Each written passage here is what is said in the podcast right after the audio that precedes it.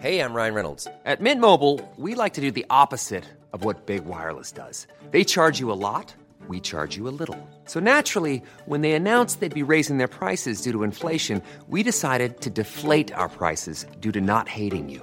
That's right. We're cutting the price of Mint Unlimited from $30 a month to just $15 a month. Give it a try at mintmobile.com slash switch. $45 upfront for three months plus taxes and fees. Promo rate for new customers for limited time. Unlimited more than 40 gigabytes per month. Slows. Full terms at mintmobile.com.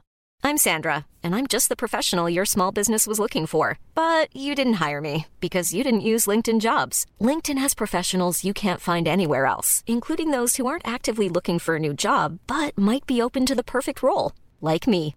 In a given month, over 70% of LinkedIn users don't visit other leading job sites. So if you're not looking on LinkedIn, you'll miss out on great candidates like Sandra. Start hiring professionals like a professional. Post your free job on linkedin.com/people today.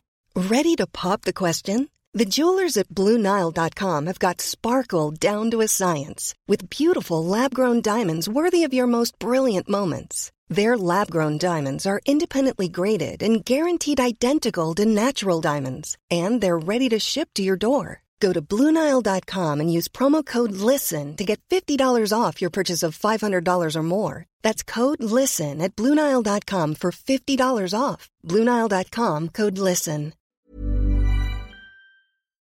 Buenas noches, bienvenidos al Criminalista Nocturno.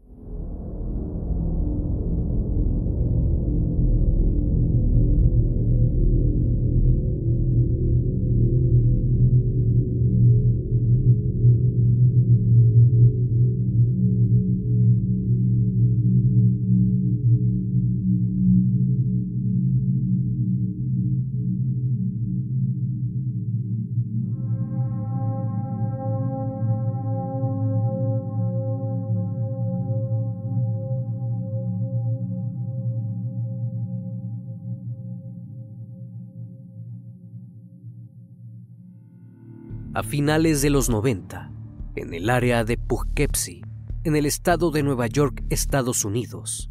Una serie de desapariciones tenía desconcertada a la policía. La ciudad estaba aterrorizada y los investigadores se encontraban ante un gran problema, pues no tenían pistas que seguir. No había ninguna escena del crimen, ni tampoco el hallazgo de algún cuerpo. Se entrevistaron a cientos de personas. Incluso se realizaron búsquedas en helicópteros con el fin de localizar a las mujeres desaparecidas, pero nada de ello dio resultado, hasta que el primero de septiembre de 1998, un suceso cambiaría la historia. El criminalista nocturno.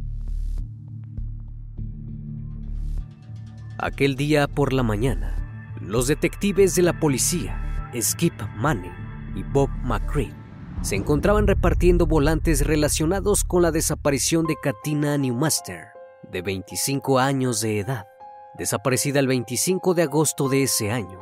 Al hacer una pausa para cargar gasolina, un hombre se acercó al auto y les dijo a los oficiales que una chica muy alterada le acababa de decir que había sido agredida.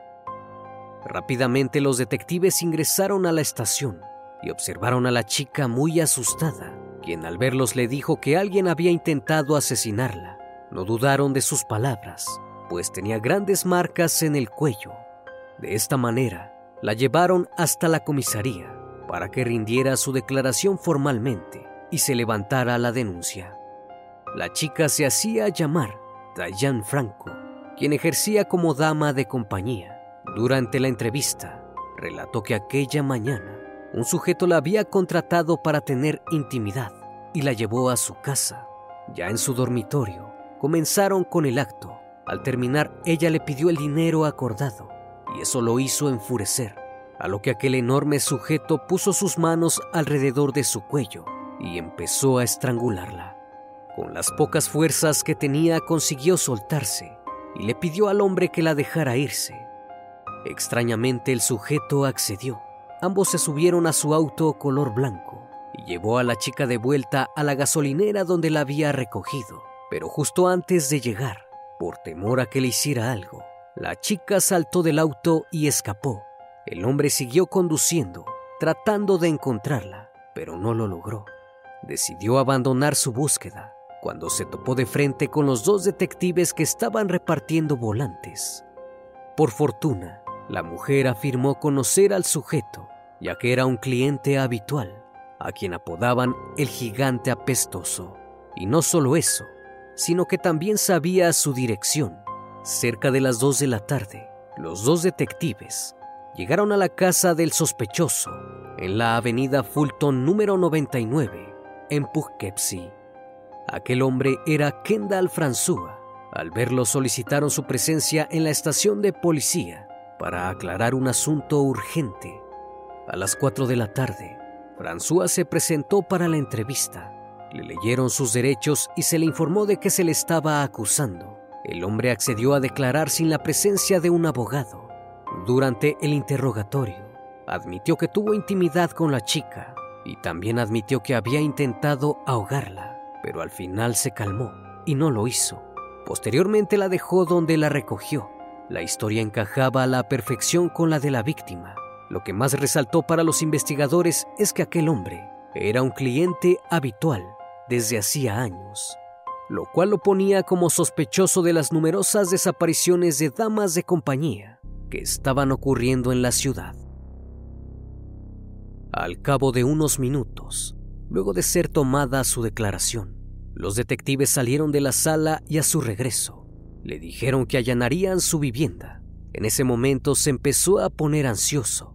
Le mostraron algunas fotografías de mujeres reportadas como desaparecidas desde el año 1996 y de alguna forma le hicieron creer que él era el responsable de los hechos. François parecía acorralado. Comenzó a mirar las fotos y de pronto ocurrió lo inimaginable. Separó cuatro fotografías y dijo, a estas las asesiné. Posteriormente separó otras tres fotos y mencionó, a estas no estoy seguro.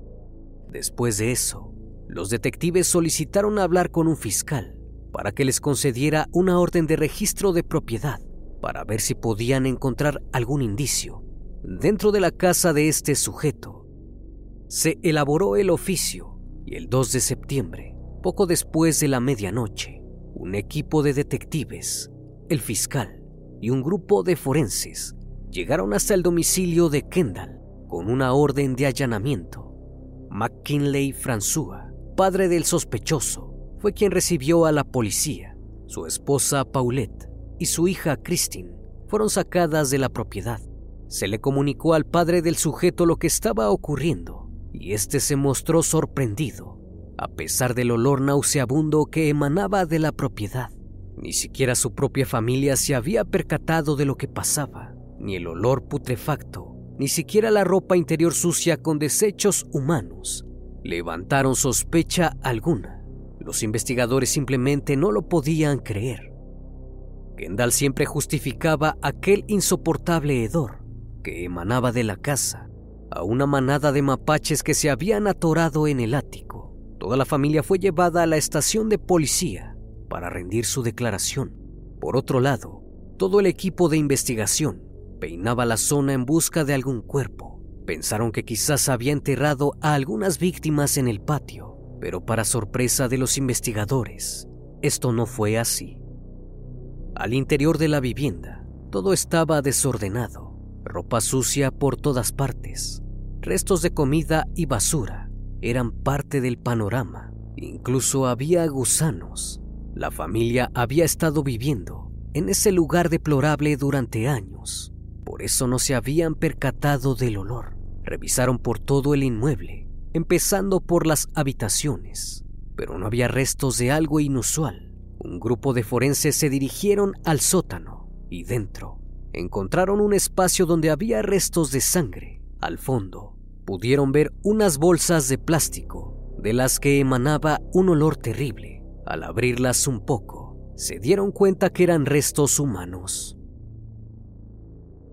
Como en esos momentos era de madrugada y apenas se podía ver con las linternas, decidieron acordonar la zona y resguardarla hasta que amaneciera. Cerca de las 8 de la mañana, los investigadores y forenses estaban listos para procesar el lugar. En aquel lúgubre sótano, invadido de moscas, encontraron tres cuerpos en diferentes estados de putrefacción. Posteriormente se dieron cuenta que el olor también emanaba del ático de la casa y al subir se llevaron una enorme sorpresa. Dentro encontraron tres bolsas de plástico que contenían tres cuerpos, de igual forma que los anteriores. Presentaban diferentes periodos de descomposición. Uno de ellos estaba casi en esqueletización. A un costado había una gran caja de plástico que al interior tenía un cuerpo en licuefacción. Estaba tan descompuesto que había tomado la forma de la caja. Al fondo había una alberca para niños que contenía otro cuerpo. Algunos huesos estaban en una bolsa, así como unos cráneos. Durante los próximos tres días lograron recuperar un total de ocho cuerpos. No obstante, la búsqueda se extendió durante 21 días. Y gracias al trabajo de los forenses, las víctimas fueron identificadas.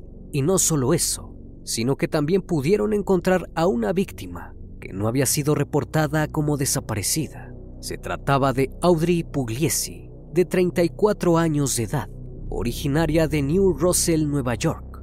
Cientos de personas y medios de comunicación siguieron el caso de cerca y comenzaron a llamar al perpetrador como el asesino de Poughkeepsie. En total, fue acusado de ocho crímenes, comprendidos en un periodo de dos años, entre 1996 y 1998. Kendall François nació el 26 de julio de 1971 en la ciudad de Poughkeepsie, Nueva York, Estados Unidos, en el seno de una familia normal. Desde pequeño fue un chico tranquilo y poco sociable, que a menudo era motivo de burlas por parte de sus compañeros, debido a su gran tamaño. Asistió a la escuela secundaria de Arlington, donde gracias a sus más de 100 kilogramos de peso, logró entrar en el equipo de fútbol americano. A sus 14 años, medía 1.90 metros y pesaba 115 kilos. Tras su graduación, en 1989, decidió enlistarse en el ejército y fue enviado a Fort Sill, Oklahoma, para su formación. Aunque esto no duró por mucho tiempo, pues en 1994 fue apartado de su cargo debido a su obesidad y regresó a vivir a la casa de sus padres y su hermana pequeña. Posterior a eso, decidió continuar estudiando e ingresó al colegio como estudiante de artes liberales, donde asistía esporádicamente. A su vez, gracias a su gran tamaño y su experiencia militar, consiguió trabajo como vigilante de pasillo en el Instituto Arlington. Ahí algunos profesores y estudiantes presentaron numerosas quejas en su contra a menudo Kendall se comportaba inapropiadamente. Solía jugar con las chicas haciéndoles comentarios obscenos y bromas de mal gusto mientras les tocaba el cabello. Dado el aspecto tan descuidado que François tenía, los chicos lo conocían con el apodo de El Apestoso. Lo que nadie sabía era que aquel hombre vivía en un lugar insalubre, con demasiada basura y suciedad, pero eso no era lo único que influía en su olor pues para ese entonces, Kendall ya era un asesino en serie consumado, con cinco víctimas en su actuar, a su salida del instituto en 1997. Muchas personas se cuestionaron cómo es que la familia no se percató de lo que estaba pasando al interior de su hogar. En el exterior, la familia mantuvo una apariencia de clase media. Su madre Paulette era consejera vocacional para enfermos mentales y su hermana Christine era una estudiante de tiempo completo, como cualquier otra chica de su edad. Sus vecinos, por su parte, sí llegaron a percibir aquel terrible olor, pero decidieron no entrometerse. Kendall siempre decía que el olor se debía a que una familia de mapaches se había atascado en el ático y se estaban pudriendo, y estaba haciendo todo lo posible por sacar sus cuerpos. Nadie cuestionó nada, y François siguió asesinando. Hey, I'm Ryan Reynolds. Recently, I asked Mint Mobile's legal team if big wireless companies are allowed to raise prices due to inflation. They said yes. And then when I asked if raising prices technically violates those onerous two year contracts, they said, What the f are you talking about, you insane Hollywood ass? So to recap, we're cutting the price of Mint Unlimited from $30 a month to just $15 a month. Give it a try at mintmobile.com slash switch. $45 upfront for three months plus taxes and fees. Promo for new customers for limited time. Unlimited more than 40 gigabytes per month. Slows. Full terms at mintmobile.com. I'm Sandra, and I'm just the professional your small business was looking for. But you didn't hire me because you didn't use LinkedIn jobs. LinkedIn has professionals you can't find anywhere else, including those who aren't actively looking for a new job but might be open to the perfect role, like me. In a given month, over 70% of LinkedIn users don't visit other leading job sites. So if you're not looking on LinkedIn, you'll miss out on great candidates like Sandra. Start hiring professionals like a professional. Post your free job on linkedin.com/people today. Todas las víctimas de Kendall eran damas acompañantes que trabajaban en un mismo sector. Todas ellas eran delgadas, de tez blanca, con una edad que oscilaba entre los 25 y 50 años. Nadie sospechaba de él, pues era un cliente frecuente. El hombre siempre acordaba una cantidad por el servicio, las llevaba a su casa y al término de la relación, las estrangulaba, ya sea en el sótano o en el ático. Su primera víctima fue Wendy Myers, de 30 años, una acompañante que había estado un par de veces con Kendall y a quien consideraba uno de sus clientes habituales. Wendy había incumplido parte del trato en dos ocasiones y le había robado dinero a François. La última vez que se vieron, ella intentó hacer lo mismo, pero el hombre no lo permitiría. Así que la tomó por el cuello y comenzó a estrangularla en su cama. François estaba furioso y no dudó en asesinarla. Cuando dejó de respirar puso su cuerpo boca abajo en la bañera y abrió la llave para cerciorarse que falleciera. Finalmente, su cuerpo fue colocado en el ático. La chica fue reportada como desaparecida el 24 de octubre de 1996. A inicios de diciembre de ese año, Gina Barón de 29 años se convirtió en su siguiente víctima. La chica había tenido una discusión con su novio, así que la dejó en una calle de Poughkeepsie.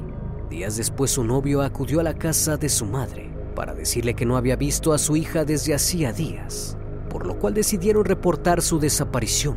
Aquel 9 de diciembre la chica se encontraba muy alterada y estaba buscando dinero para consumir sustancias. Kendall aprovechó el momento y como era uno de sus clientes no tuvo inconveniente en ir con él. Cerca de las 11.30 de la noche, François estacionó su auto en una calle desolada y luego de tener intimidad con la chica, cuando le exigió el pago, la tomó por el cuello y la privó de la vida. Luego de eso, empujó su cuerpo hasta el asiento trasero para que nadie la viera y condujo hasta su casa. Una vez ahí la dejó en el automóvil durante toda la noche. Al día siguiente, la llevó hasta el ático y metió su cuerpo en una bolsa de basura. El 15 de enero de 1997, un nuevo reporte llegó a la comisaría de Poughkeepsie. Esta vez se trataba de Kathleen Hurley, de 47 años. Fue vista por última vez caminando en Main Street, en el centro de la ciudad, al igual que las anteriores víctimas. Era de tez blanca y muy pequeña. Los tres casos parecían estar relacionados.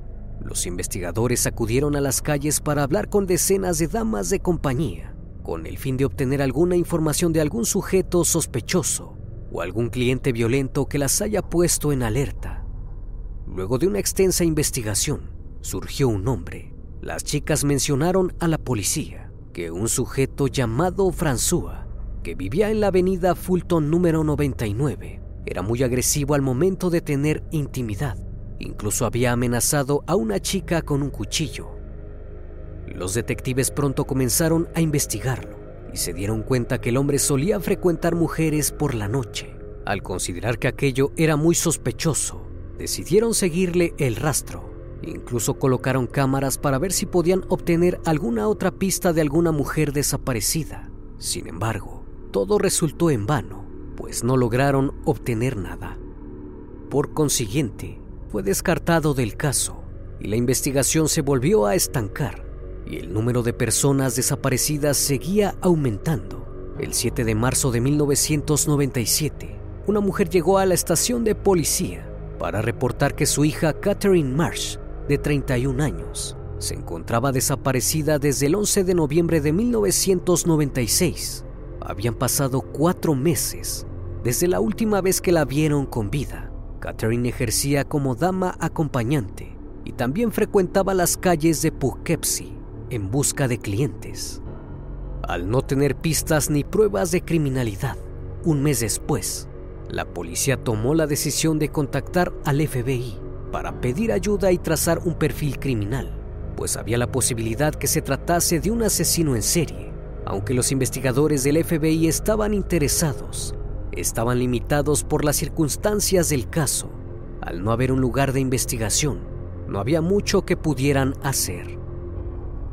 El 13 de noviembre de 1997, el padre de una chica llamada Mary Eileen Giaconi, un oficial penitenciario jubilado del estado de Nueva York, acudió a la policía para pedir que le ayudaran a localizar a su hija y poder contarle sobre el deceso de su madre, aunque pronto descubrirían que desde febrero de ese año nadie la había visto.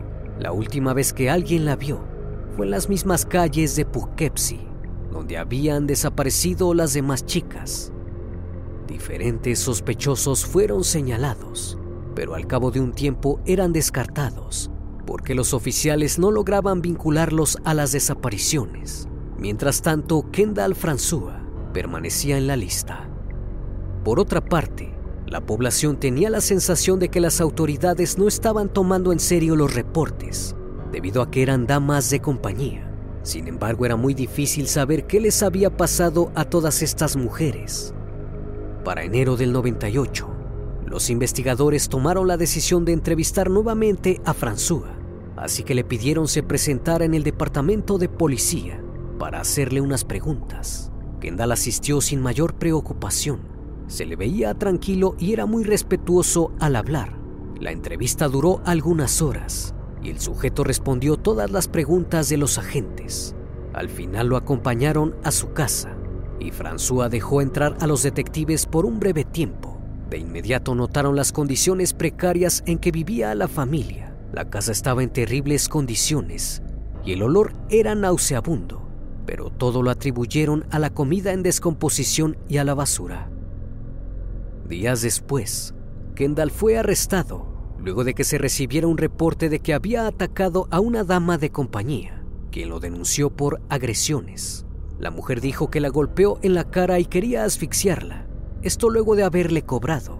Por tal situación pasó 15 días en la cárcel. El 12 de junio de 1998, Sandra Jean French, de 51 años, una madre de tres hijos, desapareció sin dejar rastro. Sus hijas la buscaron por todos lados, hasta que tres días después encontraron su vehículo a solo tres cuadras de la casa de François. Luego de eso, se formó un equipo especial para resolver el caso, pues muchos investigadores estaban convencidos de que las mujeres habían sido asesinadas. Se acordó no dar ningún detalle del caso para así no alertar al o los responsables. Para sorpresa de los investigadores, el 26 de agosto de ese año, otra mujer desapareció. Esta vez se trataba de Katina Newmaster, de 25 años de edad. Las circunstancias encajaban con muchas de las otras mujeres. Frecuentaban las mismas calles del centro de Poughkeepsie, donde fue vista por última vez, y se parecía físicamente a las otras mujeres que habían sido reportadas como desaparecidas. Hi, I'm Daniel, founder of Pretty Litter. Did you know cats tend to hide symptoms of sickness and pain? I learned this the hard way after losing my cat, Gingy. So I created Pretty Litter, a health monitoring litter that helps detect early signs of illness by changing colors, saving you money and potentially your cat's life. Pretty Litter is veterinarian developed, and it's the easiest way to keep tabs on your fur baby's health right at home. Go to prettylitter.com and use code ACAST for 20% off your first order and a free cat toy. Terms and conditions apply. See site for details. Planning for your next trip? Elevate your travel style with Quince. Quince has all the jet setting essentials you'll want for your next getaway, like European linen premium luggage options, buttery soft Italian leather bags, and so much more. And is all priced at 50 to 80% less than similar brands. Plus, Quince only works with factories that use safe and ethical manufacturing practices. Pack your bags with high-quality essentials you'll be wearing for vacations to come with Quince. Go to quince.com slash pack for free shipping and 365-day returns. Nadie imaginó que seis días después de este acontecimiento darían con el responsable de este asesinato, y no solo eso, sino de siete crímenes más. Aquel hallazgo fue espantoso y sorprendente. La razón de que no hubiesen encontrado ningún cuerpo era porque Kendall François había almacenado a sus víctimas en el sótano y en el ático de su casa, la cual compartía con sus padres y su hermana.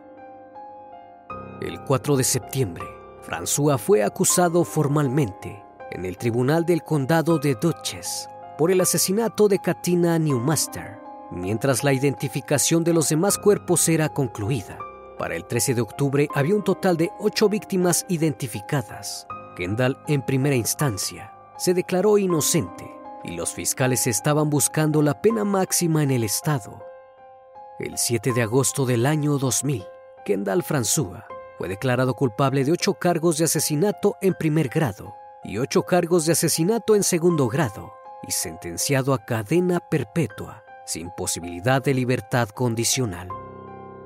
En los exámenes médicos, se descubrió que el asesino había contraído VIH de una de sus víctimas, y esto fue usado por sus abogados para reducir la condena a cadena perpetua y así evitar la pena de muerte. La familia de Kendall, por su parte, sufrieron el repudio de la comunidad. Prácticamente lo perdieron todo y fueron echados de su casa, sufriendo las consecuencias de los crímenes de Poughkeepsie. François fue enviado al centro correccional de Areca, donde permaneció 14 años, ya que el 11 de septiembre de 2014, el Departamento de Correccionales y Supervisión Comunitaria del Estado notificó que Kendall François falleció a las 6 con 15 minutos, a sus 43 años, debido al cáncer.